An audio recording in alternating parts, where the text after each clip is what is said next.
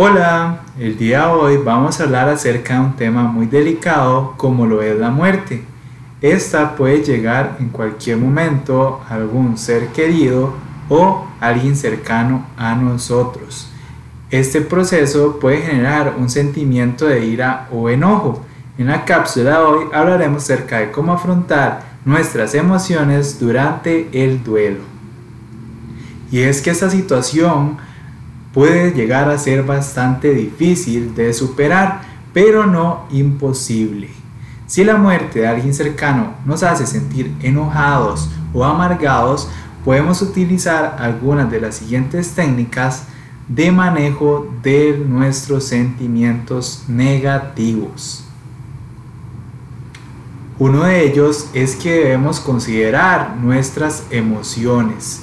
Si tenemos un sentimiento de enfado debido a la situación o si nos sentimos abandonados o asustados debido a esta, podría ser útil compartir los sentimientos en un grupo de apoyo y aprender cómo otros han lidiado con sentimientos similares.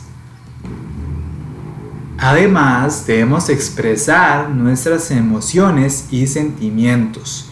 Por ejemplo, podemos reservar un lugar y un momento seguros cada día para calmar los sentimientos de enojo. Un ejemplo práctico es escribir sobre situaciones que nos hacen sentir enojados. Esto puede ayudar a enfocarnos en lo que realmente está detrás de la ira. También pensemos en opciones para liberar la ira y cómo expresarla de manera segura cuando ésta aparece. Por último, debemos explicárselo a las demás personas.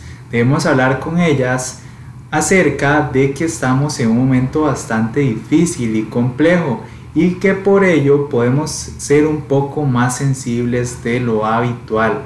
Si sentimos que nos pasamos de la raya debemos de pedir disculpas con los demás. La mayoría de las personas lo va a comprender. Y nos vemos en una próxima cápsula informativa para estar mejor cada día.